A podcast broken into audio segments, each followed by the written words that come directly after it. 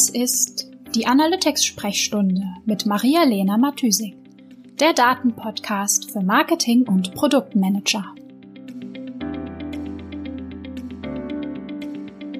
Das ist die Episode Nummer 6 Funnel Tracking in Google Analytics. Liebe Analytics Freakets und Analytics Freaks, wenn ich mir ein Thema oder eine Fragestellung für die nächste Analytics-Sprechstunde aussuche, dann ähm, ja, gehe ich gedanklich meine letzte Woche durch oder meine letzten zehn Wochen und überlege, mit welchen Problemen meine Kunden zu mir gekommen sind und ähm, was davon vielleicht auch für euch interessant sein könnte. Ähm, ihr könnt mir übrigens auch äh, gern eure Fragen sch schreiben, die ich dann äh, in der Analytics-Sprechstunde beantworten kann. Genau, also als ich gedanklich so ein bisschen zurückgeschaut habe, ist mir ein ähm, Problem aus einem Workshop äh, hängen geblieben. Das war, es war ein Workshop mit einem Fitness- und Food-Blog. Ähm, und auf dem Blog, also aus einem Blogartikel heraus, konnte der äh, Website-Besucher zum Beispiel Rezepte kaufen oder ein E-Book zum Thema äh, Fitness ähm, bestellen und während des Checkout-Prozesses konnte der Nutzer dann wie noch weitere Produkte dazu wählen oder sich mit, ähm, mit seiner E-Mail-Adresse auf die Warteliste für ein Fitness-Retreat setzen lassen. Und er wurde so über mehrere Seiten bis zum Kaufabschluss geleitet. So. Ähm, wir wollten, also mein Kunde und ich, wir wollten ähm, die, diesen Prozess als Funnel abbilden um analysieren zu können, wo der Website-Besucher abspringt, welche Einstiege es in den Funnel gab, ähm, welche Optionen äh, im Funnel irgendwie am häufigsten gewählt wurden, ähm, genau, und solche Fragen beantworten. Genau, bevor ich da tiefer reingehe, äh, möchte ich euch erstmal noch was dazu sagen, was ist eigentlich ein Funnel aus Tracking-Perspektive? Also was ist das Besondere am Funnel-Tracking?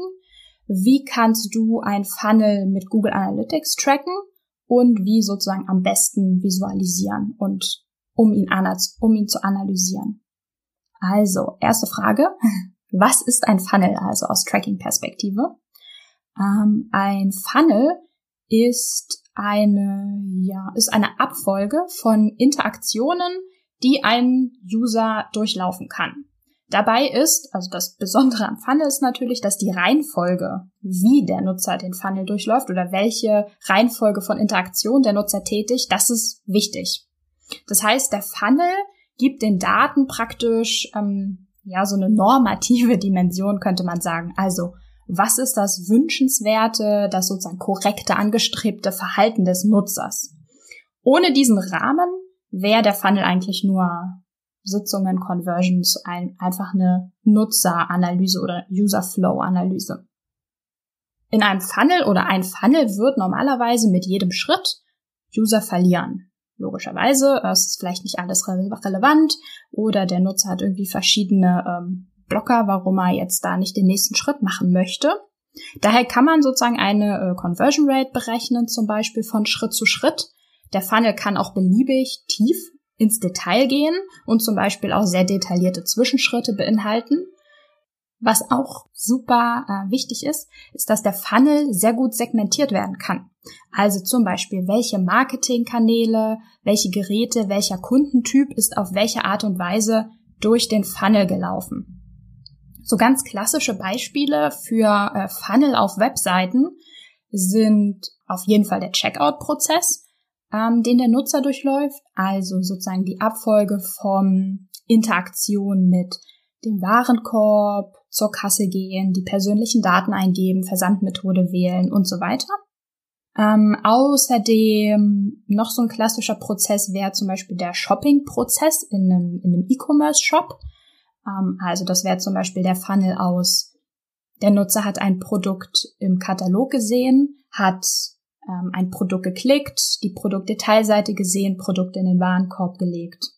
Außerdem kann man zum Beispiel auch die Interaktion mit einem Konfigurator, also zum Beispiel einem Produktkonfigurator ähm, als Funnel darstellen oder auch zum Beispiel das Ausfüllen von Formularen, Registrierungen, alles irgendwie in diese Richtung. Genau, wenn wir uns jetzt fragen, wie wir diesen Funnel in Google Analytics tracken können und darstellen können, müssen wir natürlich erstmal die Interaktion selbst tracken. Also das können Seitenaufrufe sein, Events sein. Der Funnel kann natürlich auch äh, Transaktionen beinhalten.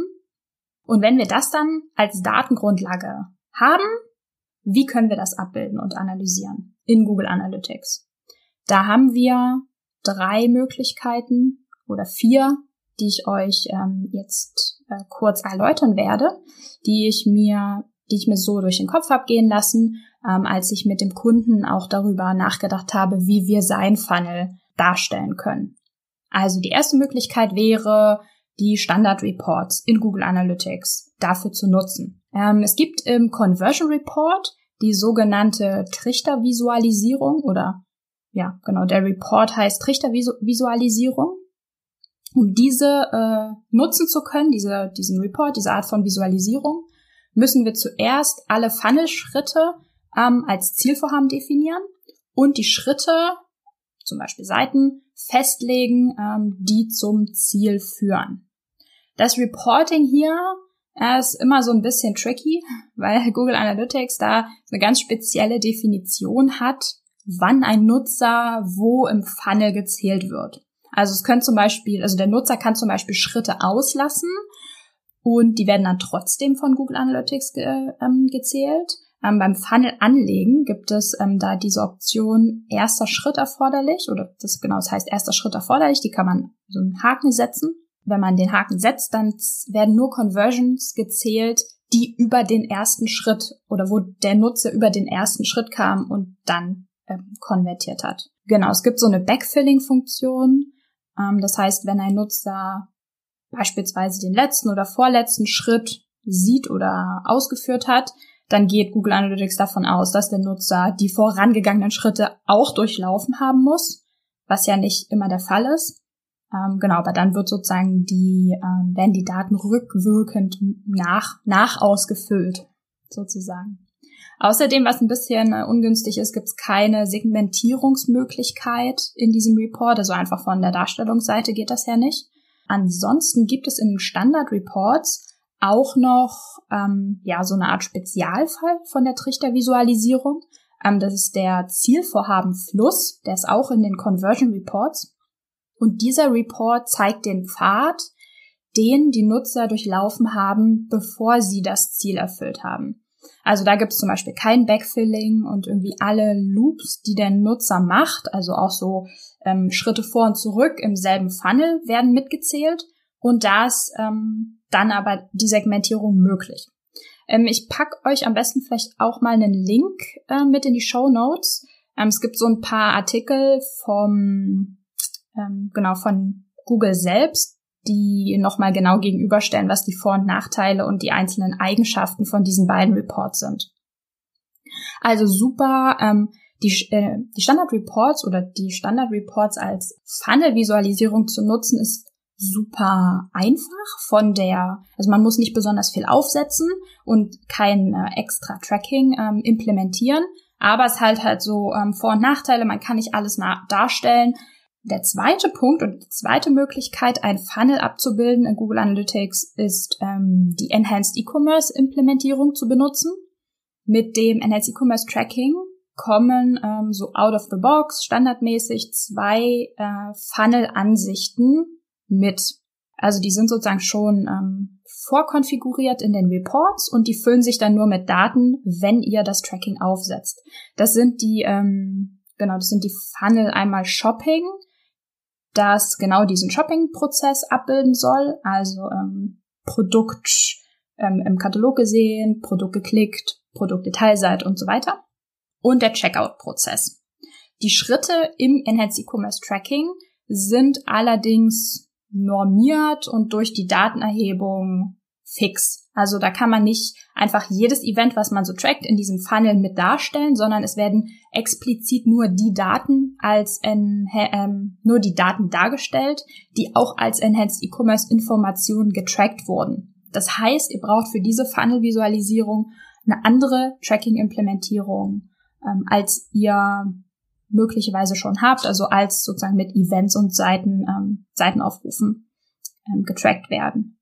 Aber das ganze, der ganze Aufwand hat natürlich auch positive Punkte. Äh, Im Gegenzug zu dieser äh, eher, also zusätzlichen Implementierung gibt es auch ein paar mehr Insights, die Google Analytics da automatisch schon mit anbietet. Also diese Funnel ähm, im Enhanced E-Commerce Report sind ziemlich cool und ähm, können, ja, sind mächtiger auf jeden Fall als ähm, die Funnel-Visualisierung ähm, der, der Zielvorhaben. Vor allem was die Analyse und da die Segmentierung angeht. Also ihr könnt ähm, aus der Ansicht selbst Segmente mit Nutzern anlegen, die erst später zum Beispiel in den Funnel gestartet sind oder ähm, Nutzer, die bestimmte Funnel-Steps gesehen haben oder verschiedene Optionen geklickt haben. Ähm, und diese Segmente, die ihr aus diesen Daten anlegt, könnt ihr dann auch ähm, in anderen Reports verwenden. Also es sind, sag ich mal, ganz, ganz normale Segmente auf Basis dieser Daten.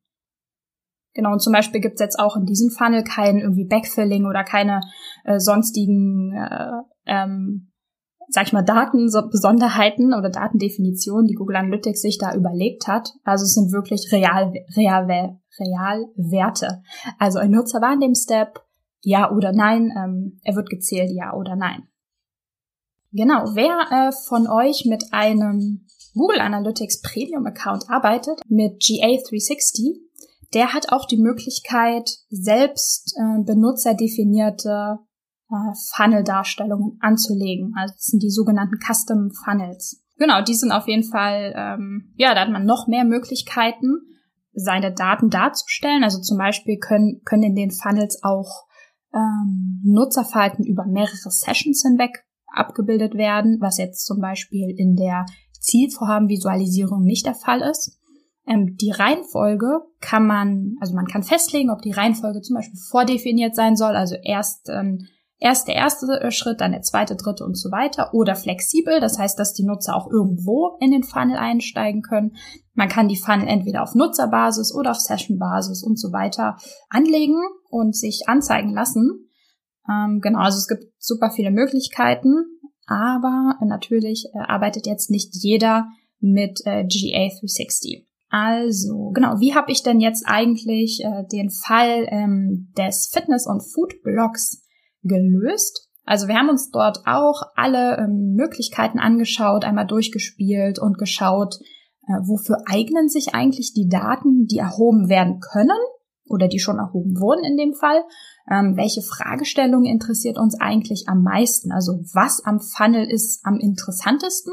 Worauf wollen wir den Fokus legen? und welche Infos brauchen wir eigentlich für eine Optimierung? Also an welchen Stellschrauben wollen wir drehen oder haben überhaupt die Möglichkeit dann zu drehen? Äh, letztendlich habe ich in dem Fall gar keine, gar keine der Möglichkeiten genutzt, die ich euch da gerade vorgestellt habe, sondern habe den Funnel in ähm, dem Dashboarding-Tool von Google dargestellt, äh, in Google Data Studio. Ähm, das hat natürlich jetzt erstmal für die Darstellung einen höheren Setup-Aufwand bedeutet, als ähm, zum Beispiel den Zielvorhaben-Fluss-Report äh, zu nutzen. Aber im Vergleich dazu ähm, wäre den Funnel jetzt als Enhanced E-Commerce Checkout zu implementieren wesentlich ähm, komplexer gewesen.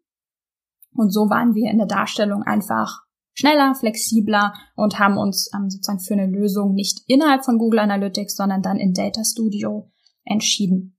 Fazit der ganzen Sache einfache Funnel mit wenig Flexibilität oder weniger Möglichkeiten äh, für den Nutzer, sozusagen sich nicht in genau diesem Funnel zu bewegen, lassen sich super mit den Zielvorhaben-Reports darstellen. Für Checkout und Shopping ähm, Behavior, äh, Shopping-Verhalten Funnel, äh, ähm, kann es sich auf jeden Fall lohnen, die Enhanced E-Commerce Features zu implementieren. Aber wenn ihr mehr Flexibilität in der Darstellung braucht, ähm, beziehungsweise der ähm, Nutzerfluss oder Funnel ähm, sich, also der tatsächliche Nutzerfluss sich nicht so recht in genau x Schritten darstellen lässt, dann würde ich sagen, ist ein Dashboarding-Tool, zum Beispiel Google Data Studio, am besten geeignet dafür. Das war es dazu. Fragen, äh, Feedback, anything, immer, immer gern her damit. Ansonsten, ähm, ja, hören wir uns nächste Woche wieder. Bis dahin, tschüss. Die Shownotes findest du wie immer unter analyticsfreak.com slash podcast. würde mich außerdem mega über Feedback jeder Art freuen. Also schreib mir gern eine Mail an maria at analyticsfreak.com oder über meine Social Media Kanäle.